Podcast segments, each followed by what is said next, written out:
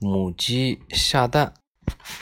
从前有一个爱丽丝村，村里每家每户都会养母鸡，每天都能听到村里面鸡咯咯的叫声，一片的鸡叫声，好似那动听的音乐。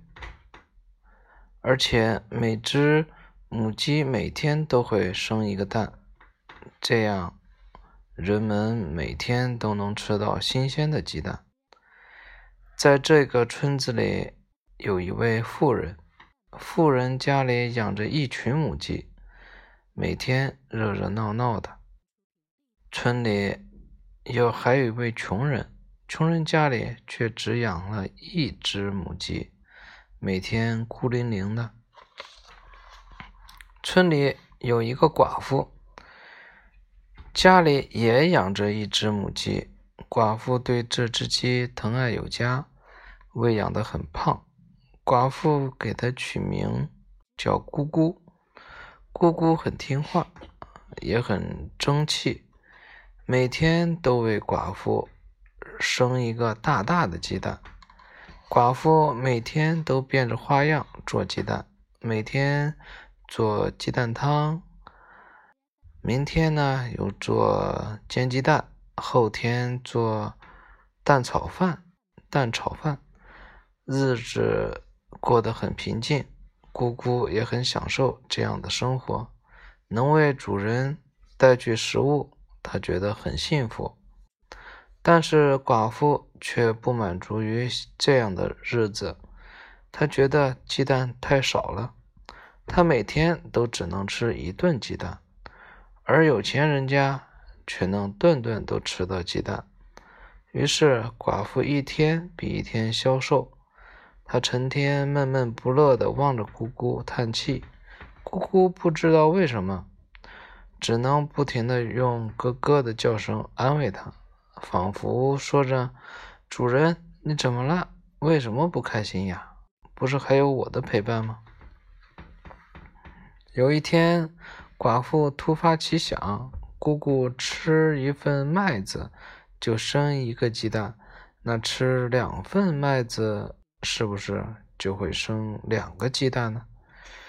于是，寡妇给姑姑吃了两份麦子，但是那一天，姑姑仍然。只生了一个鸡蛋，寡妇很纳闷，为什么姑姑没有生两个鸡蛋呢？是不是第一天的缘故呢？我再等几天好了。就这样过了几天，寡妇每顿都给姑姑喂两份麦子，姑姑的饭量也越来越大，生的蛋却越来越小了。一个月过去了，姑姑已经长得很肥了，却连一个蛋也下不了了。寡妇很伤心，不知道为什么，它现在连一个蛋也吃不了了。姑姑也很无奈，原来鸡的饲料必须有科学的配比量，不能过度的使用。如果母鸡长得太胖了，它产蛋的基数就会受到抑制。抑制有一个信号告诉母鸡。它把所有的能量都给自身，不适合产蛋了。姑姑也很伤心，因为她现在除了吃，什么都干不了。她再也不能给主人生蛋了。她看着自己肥胖的身体，不知如何是好。就这样，寡妇再也没有吃过一颗蛋。本来她每天都吃了一颗新鲜的蛋。但是由于自己的贪婪，失去了本来拥有的一切。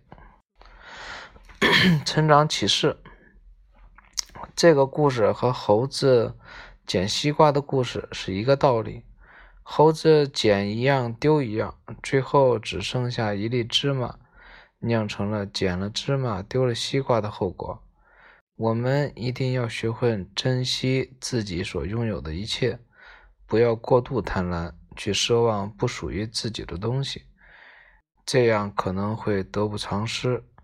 要学会活在当下，追求自己能力范围内的东西。只有这样，才能既抓住手里的一切，又有了追求梦想的能力。